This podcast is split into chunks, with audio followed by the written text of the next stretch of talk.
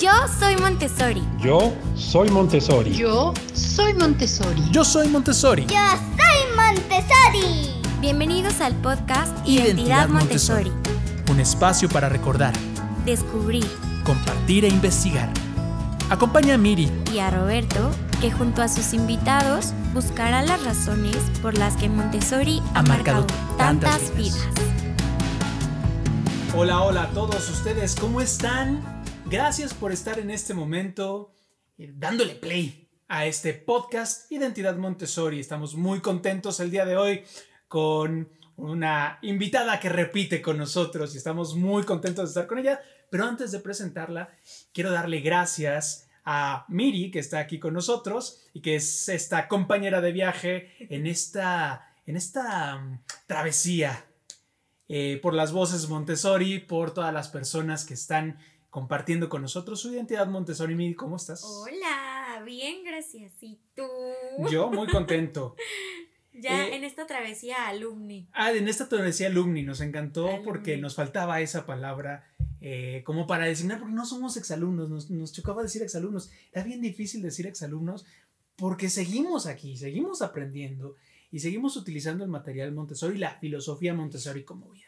Exacto. Eh, queremos pasarles este pequeño clip para hablarles, como todos los programas, de qué es lo que pretendemos con el proyecto La Torre Rosa, al cual si no le has dado like, búscalo, dale like a nuestra página, sigue nuestras redes sociales, en Instagram, en Pinterest y en YouTube y Facebook. y en Facebook. Por Nuestra favor, fanpage. síguenos, les dejamos este clip para que entendamos qué es lo que pretendemos con este proyecto La Torre Rosa. Este programa es parte del proyecto La Torre Rosa.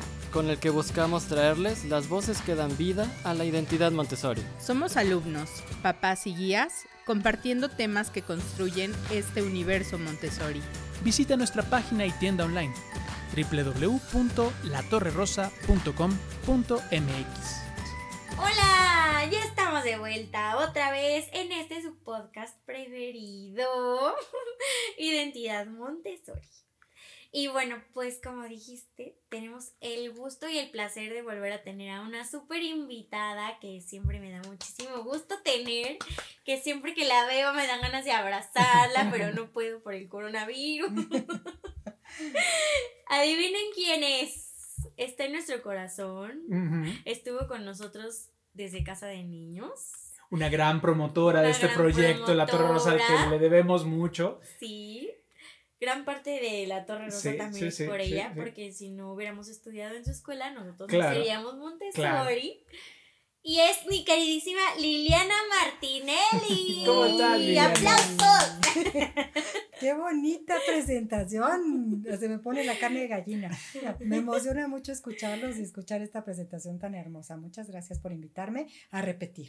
Sí, aparte estoy muy feliz porque ahorita sí la tengo así, lado a lado. Sí, claro, la sí, voy claro. a poder ver, no es como... Aquí estamos. Siempre grabamos podcast y no nos vemos mucho la cara, pero pues ahora sí. Ahora estamos aquí en mi consultorio. Bienvenidos. Estamos muy contentos de estar aquí justamente porque eh, dentro de los proyectos que estamos realizando, Liliana nos abrió la puerta también para otro proyecto que se llama Voces Montessori, del cual les hablaremos ya mucho más profundo. Pero el chiste es justamente eso, escuchar las voces Montessori que están allá afuera y que necesitan un micrófono y que eh, la gente necesita escuchar qué hay detrás de Montessori y detrás de las personas que hacen cada día enfrente de los, al- de los, de los niños y en los ambientes Montessori. Entonces, pues muchísimas gracias. Gracias, Lili. No, feliz, feliz. Muchas gracias por esta oportunidad que le dan a, a toda la gente que amamos Montessori y que trabajamos por Montessori. Y la Torre Rosa, la verdad, está abriendo un camino increíble este, para difundir, para que la gente conozca más lo que estamos haciendo. Muchas gracias. Como sabes, Lili, ya sabes que nos encanta preguntarles cuál es su material preferido. Tiene derecho al segundo, sí, claro. Lili la Sí. vez pasada en su primer podcast dijo que le gustaba la Torre Rosa, pero esta vez le vamos a dar chance de escoger otro. Entonces queremos saber cuál es tu segundo material Ay. preferido. Me encantan tantos, pero creo que uno muy importante es el sistema decimal, que en todos lados lo conocemos como el banco. Y entonces es este material dorado de cuentas de cristal dorado donde tenemos las unidades, las decenas, las centenas y los millares, porque es la base de nuestro sistema numérico, el sistema decimal. Y es una manera tan concreta que los niños puedan entender lo que es el sistema decimal y la entrada para todo, para todas las operaciones matemáticas es a través de este sistema decimal. Y más que eh, aprender a sumar, restar, multiplicar o dividir, es que este material es la puerta para que ellos puedan resolver los problemas, pues parece, pero de la vida. O sea, si un niño aprende a hacer operaciones matemáticas, es un niño que va a poder resolver problemas de la vida.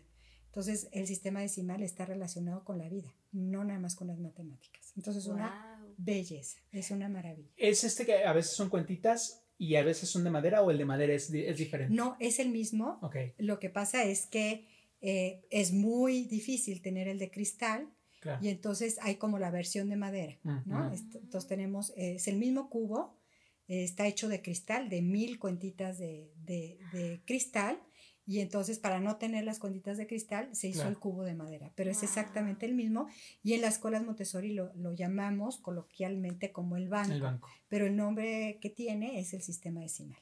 Ay, qué padre. Sí, me encanta ese material. Sí. ¿Hasta dónde puede llegar ese material? Pues a la vida misma. Claro. Entonces por eso lo escojo. Claro. Porque tiene un, un impacto este, importante. Claro, padrísimo. Eh, bueno, para entrar en materia, ya ustedes habían escuchado eh, el testimonio de la escuela de Liliana. Se lo recomendamos, está en el programa número 6. Está en el programa número 5 y se llama La maravillosa historia de una escuela Montessori. De hecho, hoy viernes lo estamos republicando en la página de Facebook para que lo escuchen. ¿Ok? Se lo recomendamos muchísimo. Es- es la historia de cómo nace una escuela Montessori que nos toca a muchos niños ahora y eh, ¿Y de dónde viene la identidad de Montessori dónde de viene la identidad. Montessori. A mí me- Está padrísimo Está porque padrísimo. aparte viene desde su familia. Sí. Y queremos aprovechar este momento para un tema que verdaderamente como niños Montessori eh, nos, nos, nos rodaba la cabeza. Hemos platicado con muchos exalumnos y en todos hay, un, hay varios comunes que encontramos en, cuando, cuando ellos se vuelven a conectar con Montessori. Y hay uno que teníamos que rescatar y que dijimos tenemos que platicarlo con Liliana. Y es el tema de los niños, eh, y aquí entramos en un en una conflicto Sí, este, un conflicto. porque De eh, lenguaje. el de lenguaje, los niños con discapacidad, ¿no? Eh, ya solamente para hacer la aclaración, el, la Convención Internacional de los Derechos de las Personas con Discapacidad los nombra así. Niños o personas con discapacidad. Pero bueno, el chiste es ahorita platicar porque al final esto en Montessori se vuelve algo completamente diferente y muy interesante que queríamos platicar contigo. El ambiente para estos niños con discapacidad, eh, el- los niños eh, con capacidades diferentes, que sabemos que es un término que ha llegado a desuso, pero aquí podemos darle un poquito el sentido, ¿no? Y qué es lo que sucede al final con un niño que entra en una escuela Montessori con una discapacidad. Sí. Sí, pues primero me gustaría platicar un poquito en este término del lenguaje y solo como una forma aclaratoria. Efectivamente, eh, se llaman ahora niños con discapacidad. Eh, antes se usaba el término de capacidades diferentes. A mí, en lo personal, me gusta más el término de capacidades diferentes porque discapacidad agloba, es como etiquetar a la persona con, con, con discapacidad cuando una persona tiene una discapacidad y tiene muchas capacidades. Entonces, si, si decimos niño con discapacidad, estamos hablando de que está incapacitado para todo, porque estamos etiquetando al decir discapacidad.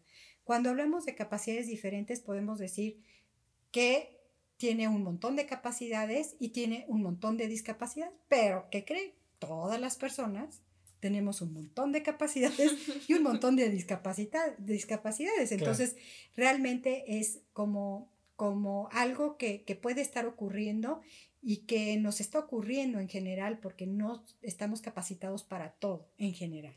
Sí. Entonces, bueno, pues cada quien ocupe el término que le, que le venga mejor. Esta es una cuestión de lenguaje. Pero lo que eh, eh, José Roberto y Miriam quieren es que lo aterricemos más como qué pasa en los ambientes Montessori, cómo esto eh, funciona y por qué funciona en una escuela Montessori. Exacto.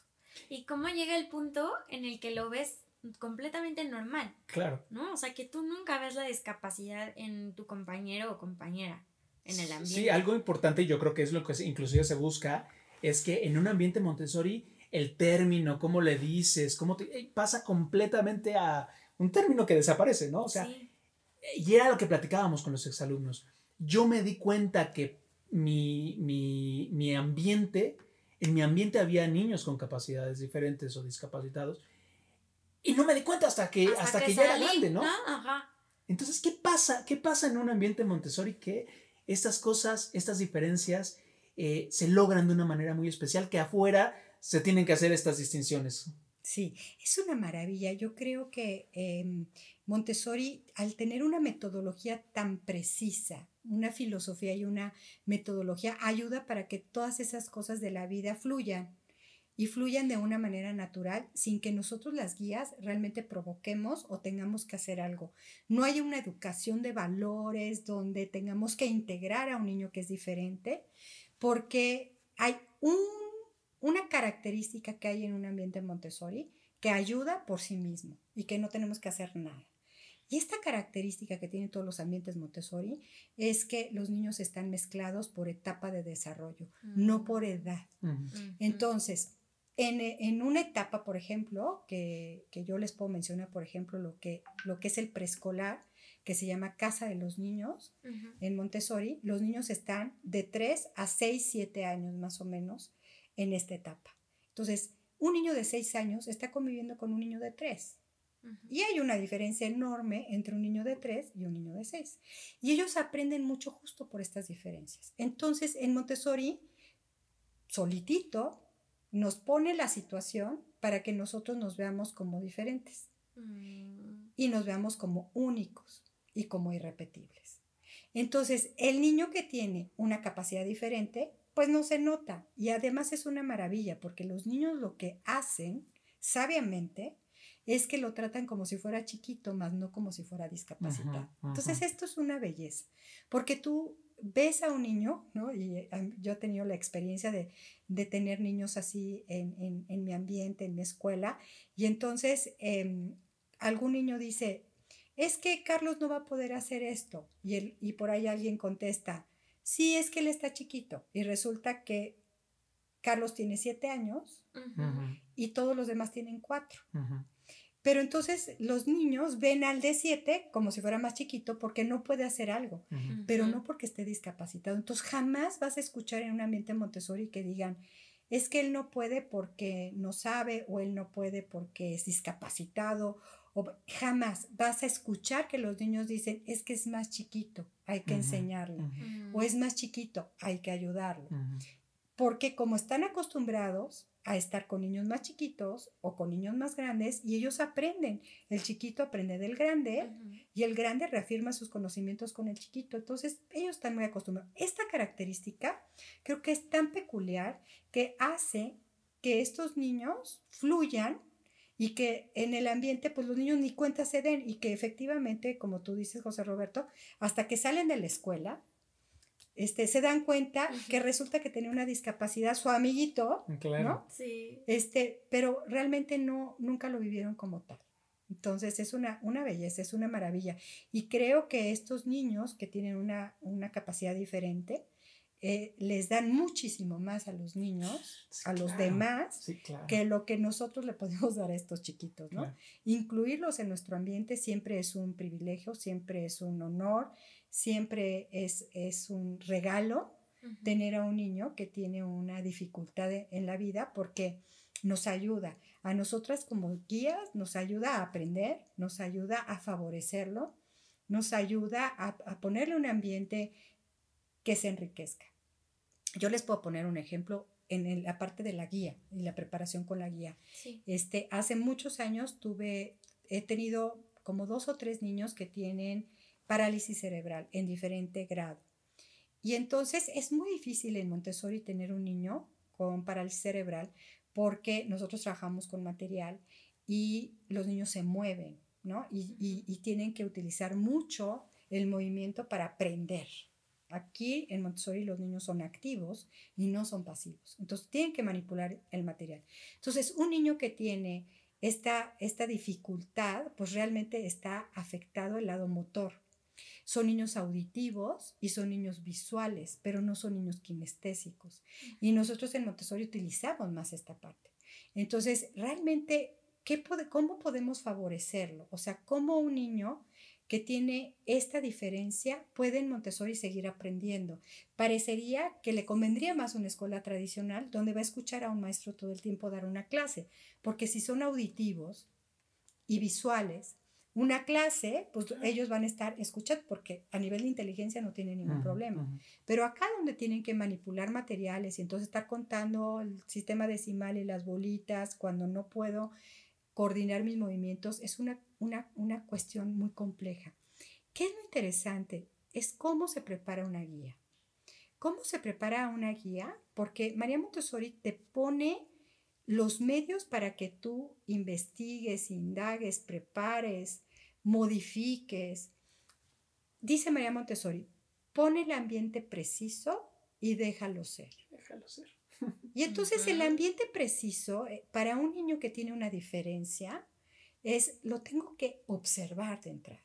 Tengo que observar qué necesita ese chiquito y además aprender, meterme a los libros, aprender. Entonces, yo me acuerdo cuando la- el primer niño que tuve con parálisis cerebral, pues me fui a PAC, ¿no? A la aso- asociación para niños con parálisis cerebral.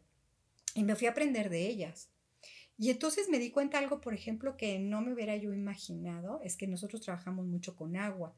Entonces yo la ponía, era una chiquita, yo la ponía a lavar la mesa y a lavar este, los trastes y ella tenía espasticidad, entonces eh, se ponía rígido su cuerpo. Espasticidad de rigidez. Rigidez. Ah, ok. Y entonces, pues en APAC aprendí que a veces esta sensación de golpe lo que generaba era más espasticidad. Y entonces, en ese momento de yo empecé a trabajar con ella, no era lo más favorable.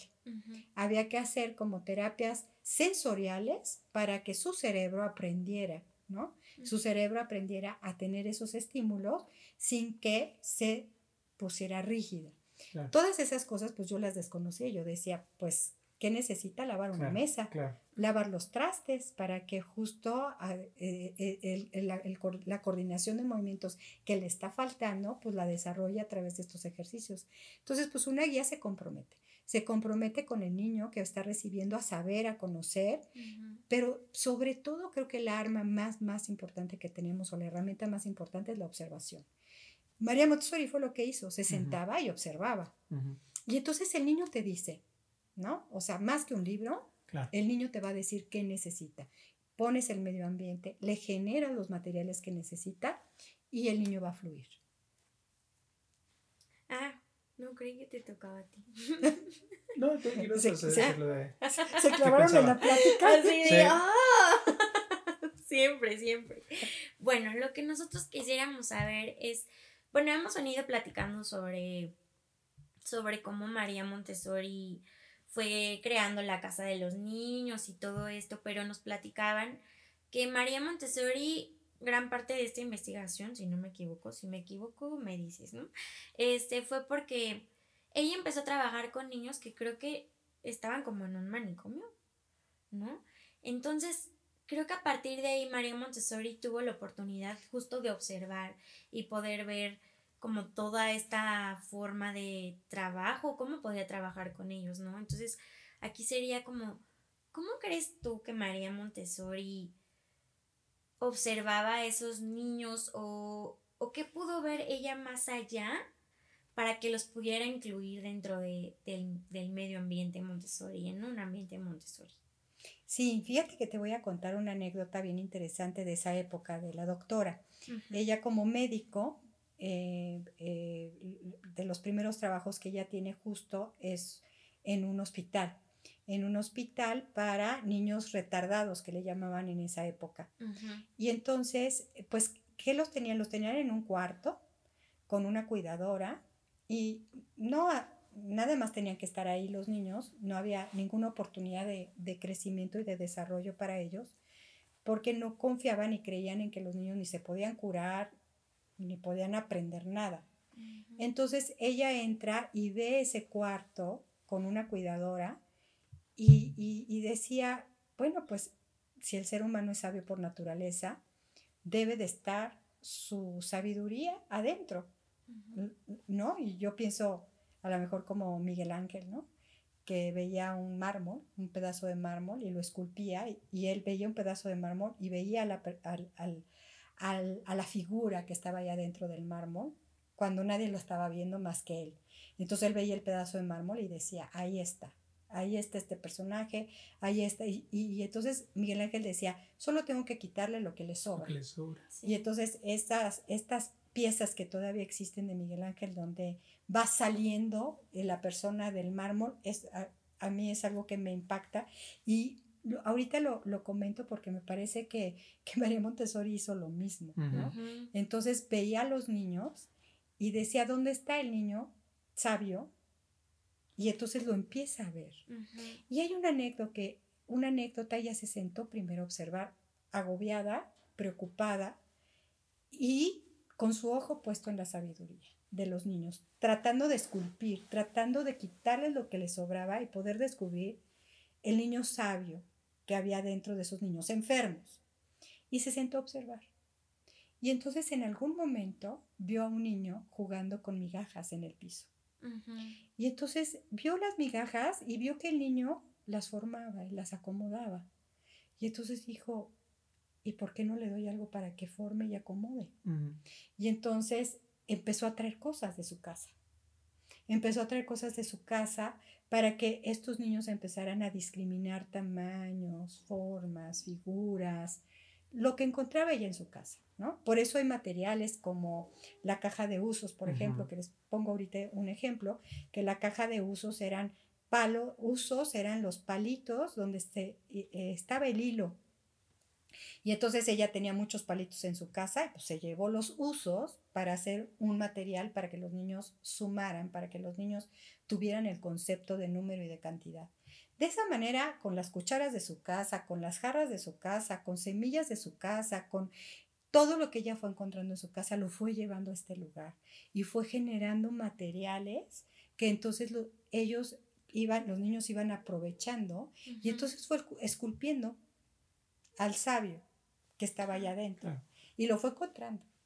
Y se fue dando cuenta que además tenían la capacidad, seguían teniendo la capacidad de aprender, porque ¿qué creen? Esa nunca acaba. Claro. O sea, por muy enfermo que estés, esto es algo inherente en el ser humano. Somos seres humanos porque aprendemos. Y entonces, por muy enfermo que estés, hay la capacidad de aprender. Y ella descubre que ellos podían seguir aprendiendo, a pesar de las condiciones y a pesar de dónde estaban. Y entonces empieza a trabajar con ellos. Los niños aprenden, aprenden, aprenden, aprenden. Y empieza a preparar más materiales, siguen aprendiendo. Y entonces eh, aprenden hasta las letras y empiezan ellos a, a leer y a escribir de tal manera que nadie confiaba, porque además fue un proyecto que ella empezó muy en solitario, que nadie confiaba, no había dinero para esto, eh, nadie la apoyaba.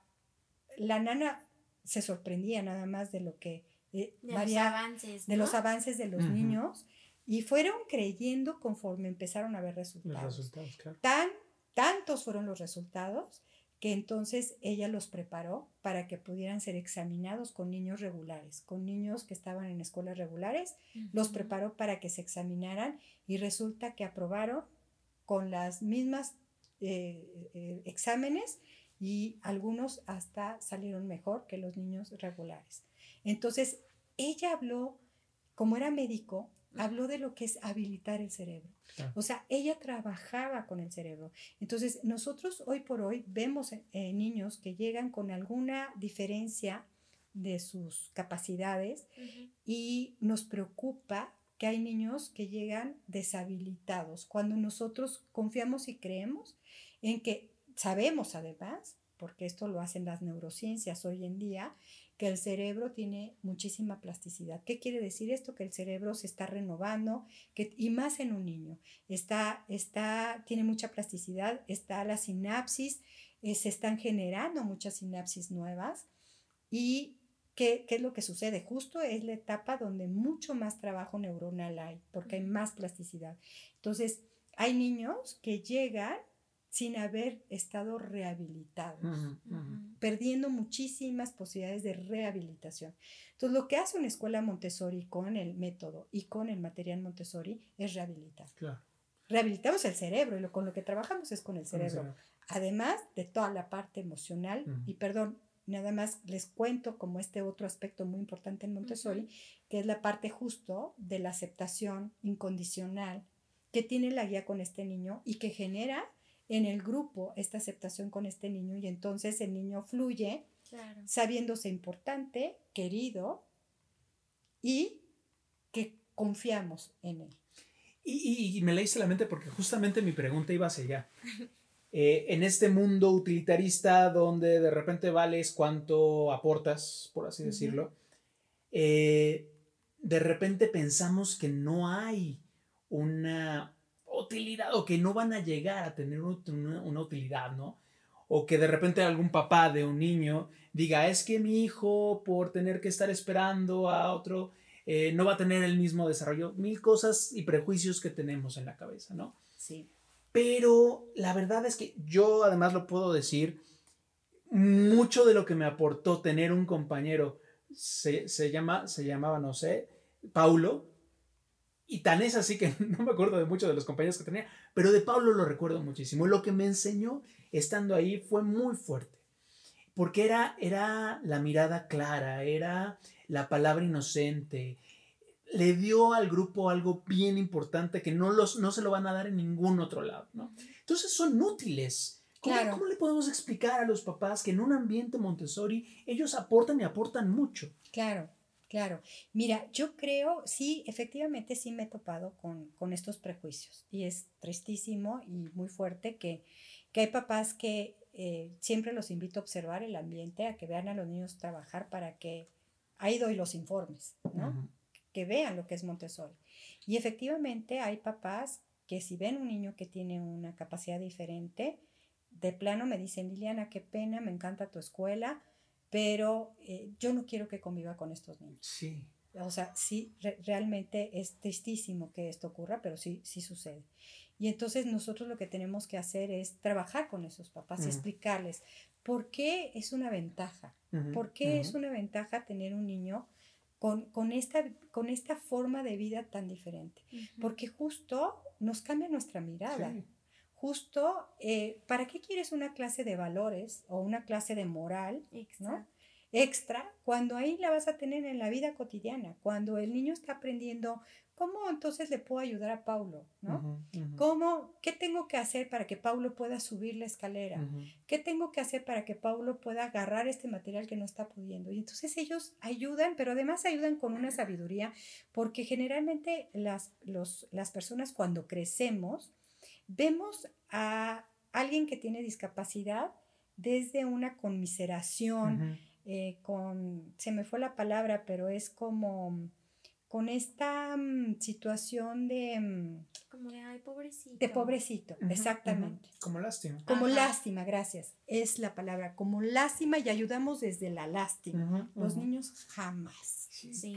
Eso es una belleza, porque los niños no sienten lástima y son sabios. Cuando nosotros sentimos lástima, ayudamos de más. Ujú, ujú, Ayudamos de más. Cuando los niños ayudan, ayudan con una sabiduría que ayudan solamente lo suficiente. Y entonces le dicen, aquí está el material, pero esfuérzate y. Sí. Y nos dan unas lecciones, Claro. los niños, porque saben perfectamente hasta dónde pueden ayudar. Saben perfectamente que no van a ayudar de más. Y nosotros desde la lástima podemos querer resolver, rescatarlos siempre, darles de más, resolverles la vida. Un niño no siente lástima y un niño va a saber justamente lo que necesita el niño que tiene una, una capacidad diferente. Está súper interesante. Vamos a tener que hacer una pequeña pausa y regresamos con esta charla. Eh, les recordamos que pueden entrar a nuestra página www.latorrerosa.com.mx y darse un ojo a lo que estamos haciendo, no solamente con Voces Montessori, no solamente con las playeras, sino pues todas estas inquietudes que van surgiendo simplemente de irnos acercando más a la filosofía de María Montessori y lo que ha provocado en los siglos. Vamos a una pequeña pausa y regresamos.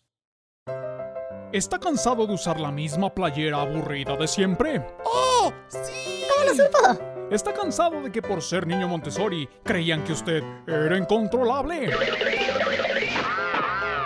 No se aflija más. Hemos abierto la tienda La Torre Rosa en línea, donde usted podrá comprar. Mi playera de las letras de lija. Yo quiero las del binomio. Las cadenas. Los mapas, los mapas. No espere más. Visite www.latorrerosa.com.mx y compre la suya.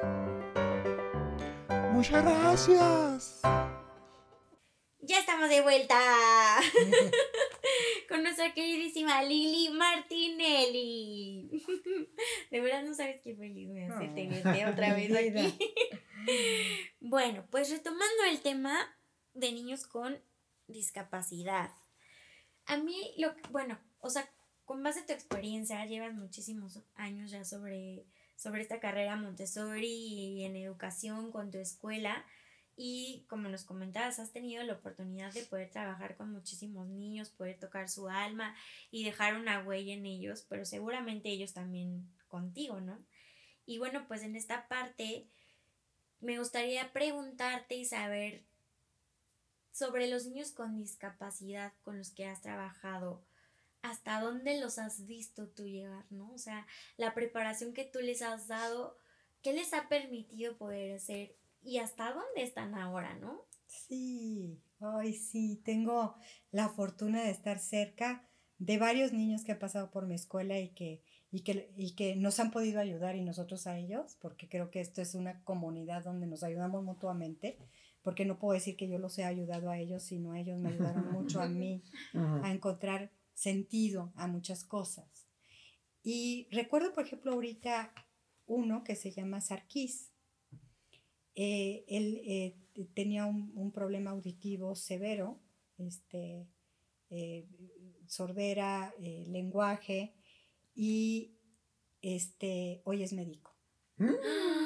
Hoy es médico. Entonces Wow. es una maravilla, es una belleza. Por ahí después voy a, a compartir esto con él, porque estoy en contacto con él y con su familia, y voy a compartirlo para que escuche, ¿no? Lo que, Nos encantaría invitarlo Sí. en algún momento. pues es médico, es- sería una belleza que él estuviera aquí. Y otro, otro, otro joven, otro que llegó también a la escuela después de a lo mejor 17, 18 años, tocó la puerta, ¿no? Otro niño también, este, que te- cuando empezaban los implantes cocleares, que fue para mí una experiencia increíble acompañarlo en la vida porque Marco, Marco Antonio, porque él este, fue el primer implantado aquí en México. Marco iba en mi generación, ¿no? También. Yo me acuerdo perfecto Sí, de claro. Marquito. sí. Exactamente, Marquito Precioso. Y, este, y con él aprendí muchísimo sobre la sordera eh, y que no me tocó con Sarkis, que fue mucho antes, luego viene Marco, pero con Marco le hacen el, el implante copiar y entonces yo traía un micrófono eh, en mi batita donde él, entonces él me podía escuchar en su implante y aprendimos él y yo a comunicarnos, a que él me escuchara, a poder distinguir este.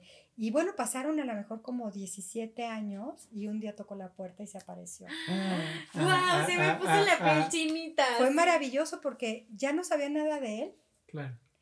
y estaba ya en la universidad y este llegó a saludarme. Y entonces fue. Una belleza volver a saber de él, volverlo a encontrar. Este, y el amor y el cariño con el que regresó a su escuela, este, Claro. que pedía, ¿no? Le decía a su mamá, llévame con Liliana, llévame a Mundo Montessori, ¿no? Y buscaron porque yo ya me había cambiado, Sí. este, eh, el lugar yo ya lo había cambiado, la escuela físicamente se había cambiado y, y me encontraron. Tocaron la puerta y bueno, pues fue una emoción poderlo ver ya en la universidad, Cuando aprendí tanto con él, aprendimos juntos y lo pude acompañar yo en ese proceso de su implante y de podernos comunicar después de un implante, este fue una maravilla. Aprendimos mucho juntos. Y así, pues te puedo contar de muchos, muchos niños que han pasado por, por mi escuela. Otros, por ejemplo, que, em, este, que ustedes llegaron a conocer. eh, no digo nombre y apellido por, porque no sé si ellos quieran, pero eh, eran niños que parecían sin ningún problema, porque ahora que eh, eh, nosotros vemos, por ejemplo, el déficit de atención o rasgos autistas o de Asperger, este, pues son niños que aparentemente se ven bien y no tienen ningún, y conforme el desarrollo se, uno se va, a dar se va dando cuenta que hay una situación ahí complicada. Estos niños han venido muchos a la escuela. ¿Por qué? Porque hay una ventaja que tiene Montessori eh, de poder atender a estos niños y a otros. Aparte de lo que hablamos del material y todo esto y de lo que la doctora hizo, hay una súper ventaja que, que tiene Montessori en el sentido que no tienen otras escuelas, que se trabaja de manera personal e individual. El programa es personalizado. Entonces, no hay competencia, no hay comparación. Entonces, este niño que tiene una situación diferente, pues no pasa nada. Sí me gustaría mencionar qué es lo que sucede en las escuelas con el- en el sistema tradicional.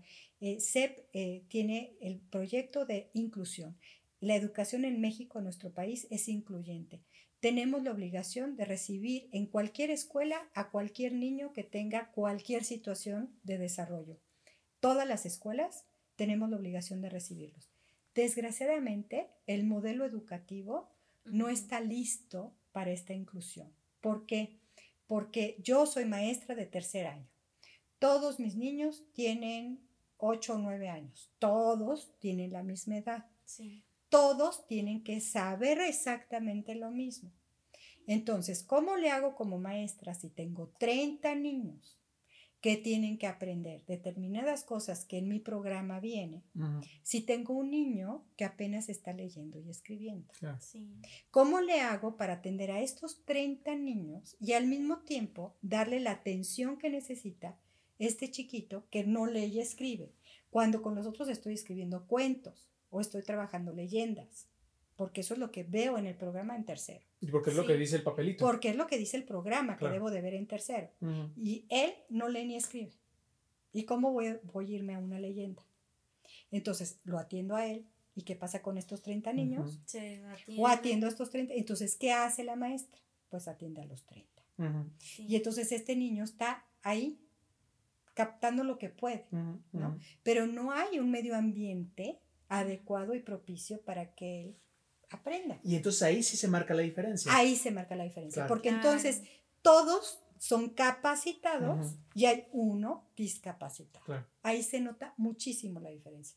Y no hay manera de ayudarlo realmente. Ujú. Entonces, en Montessori yo creo que también esta es otra de las ventajas. No hay competencia, no hay comparación y el programa es personalizado. Claro. Cada niño tiene su propio ritmo, cada niño tiene su propio programa de aprendizaje. Entonces, tú vas a ver las sumas a tu momento, en tu interés y en tu tiempo.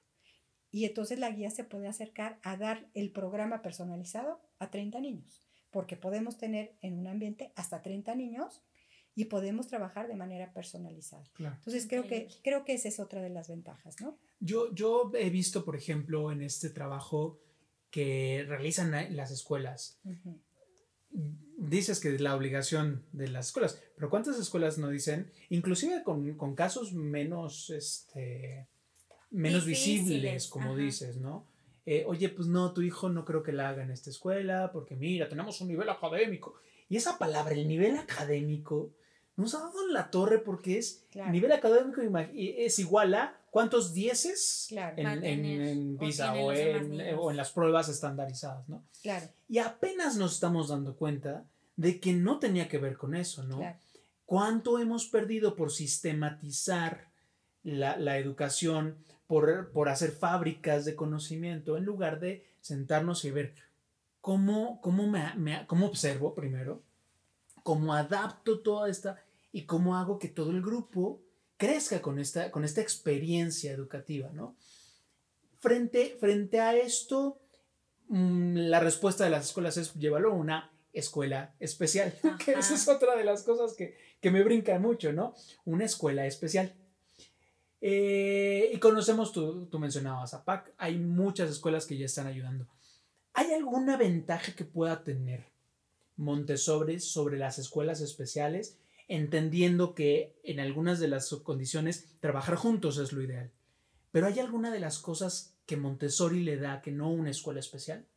Sí, y fíjate que, bueno, esa es una buena pregunta porque también quiero hacer una, una, una, una aclaración, sobre todo para las escuelas Montessori o las guías que me están escuchando, porque efectivamente nosotros podemos recibir a niños que tengan cualquier tipo de capacidad diferente, pero sí es importante que nosotros asumimos un compromiso y una responsabilidad con ese niño y que de verdad no no somos este, las a- almas eh, penantes por ahí, eh, Teresitas, Teresitas de Calcuta. Calcuta. Claro, claro. Tenemos que favorecer al niño que vamos a recibir y favorecer al ambiente, a los niños que ya tenemos.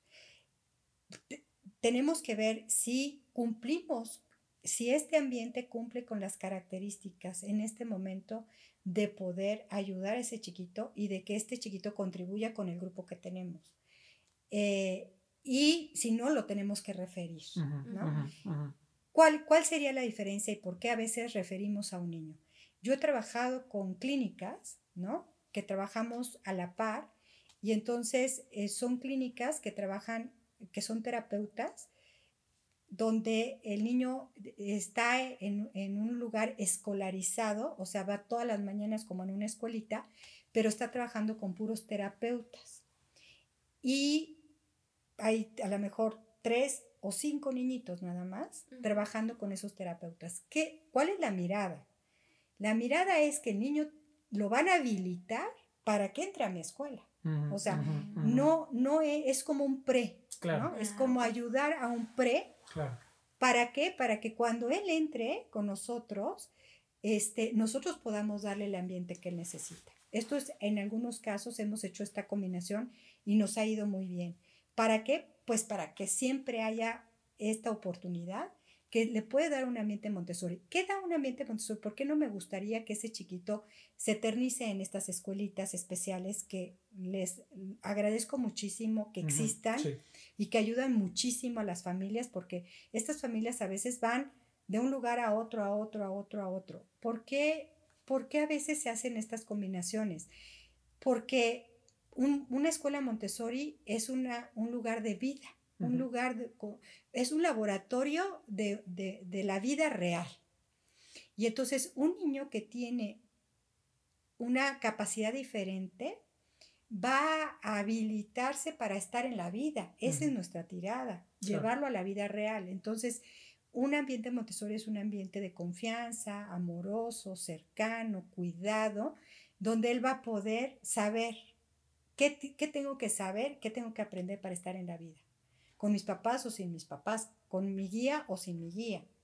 Y entonces, una escuelita de educación especial para siempre no lo habilitamos para Claro. estar en Para la la vida, porque real. entonces le estamos presentando siempre condiciones muy especializadas como él. Entonces volvemos a estigmatizar y volvemos a decir, eres tan especial que necesitas una escuela muy especial Y, para ti. y la idea es eso, ¿no? Es que es para que esté con personas como él.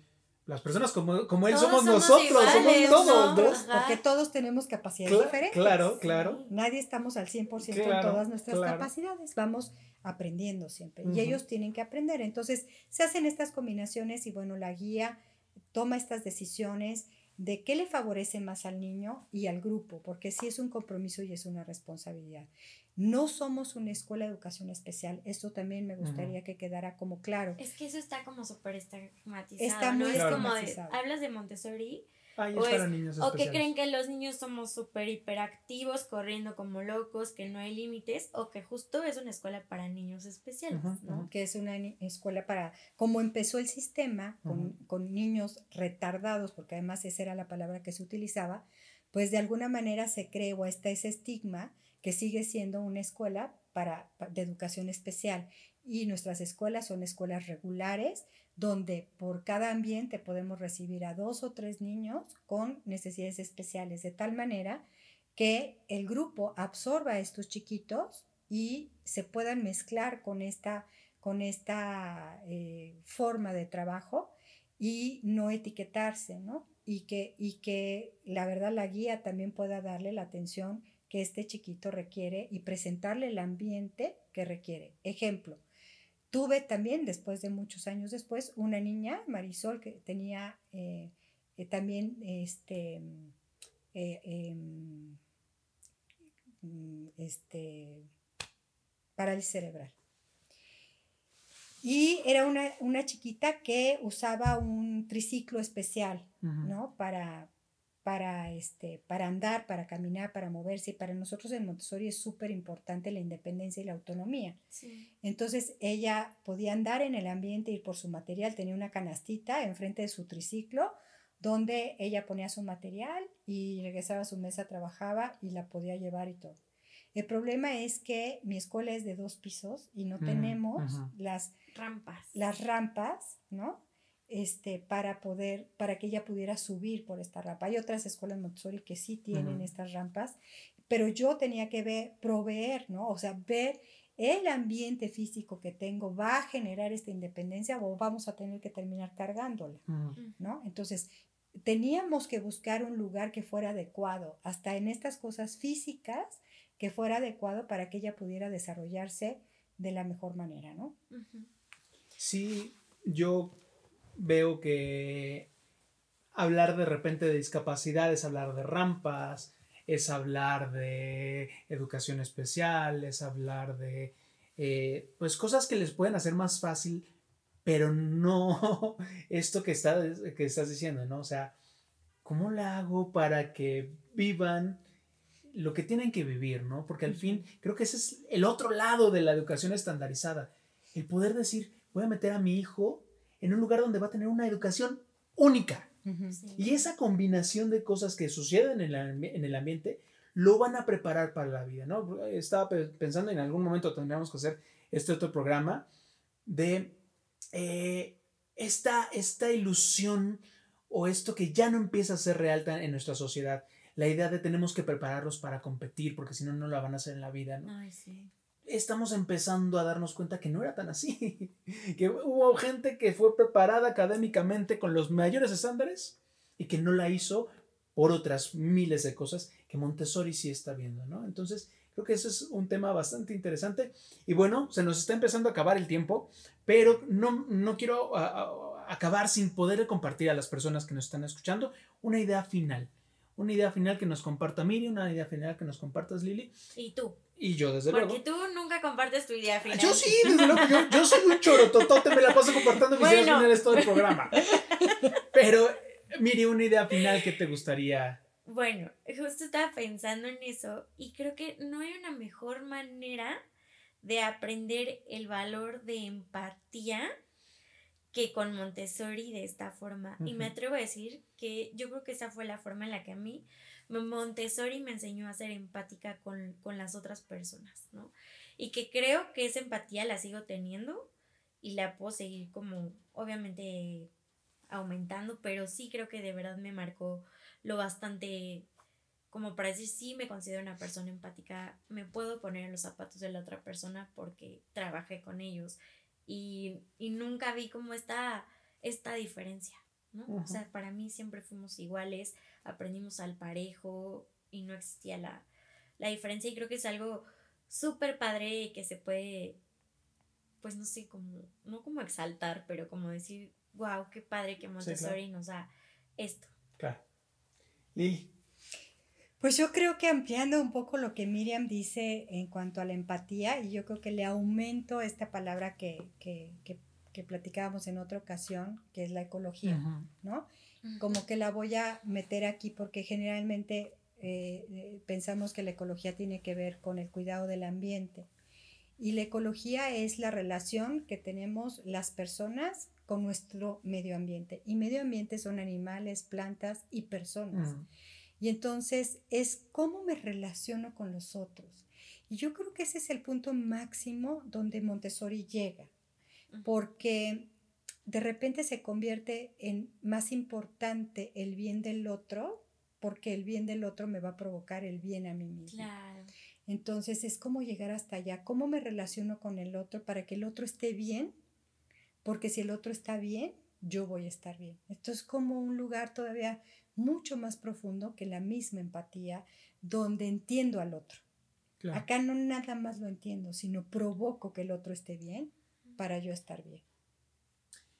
Y yo me pongo a pensar en esos espejos que son estas personas que nos ayudan a darnos cuenta más lo que traemos dentro que no lo que ellos son, ¿no?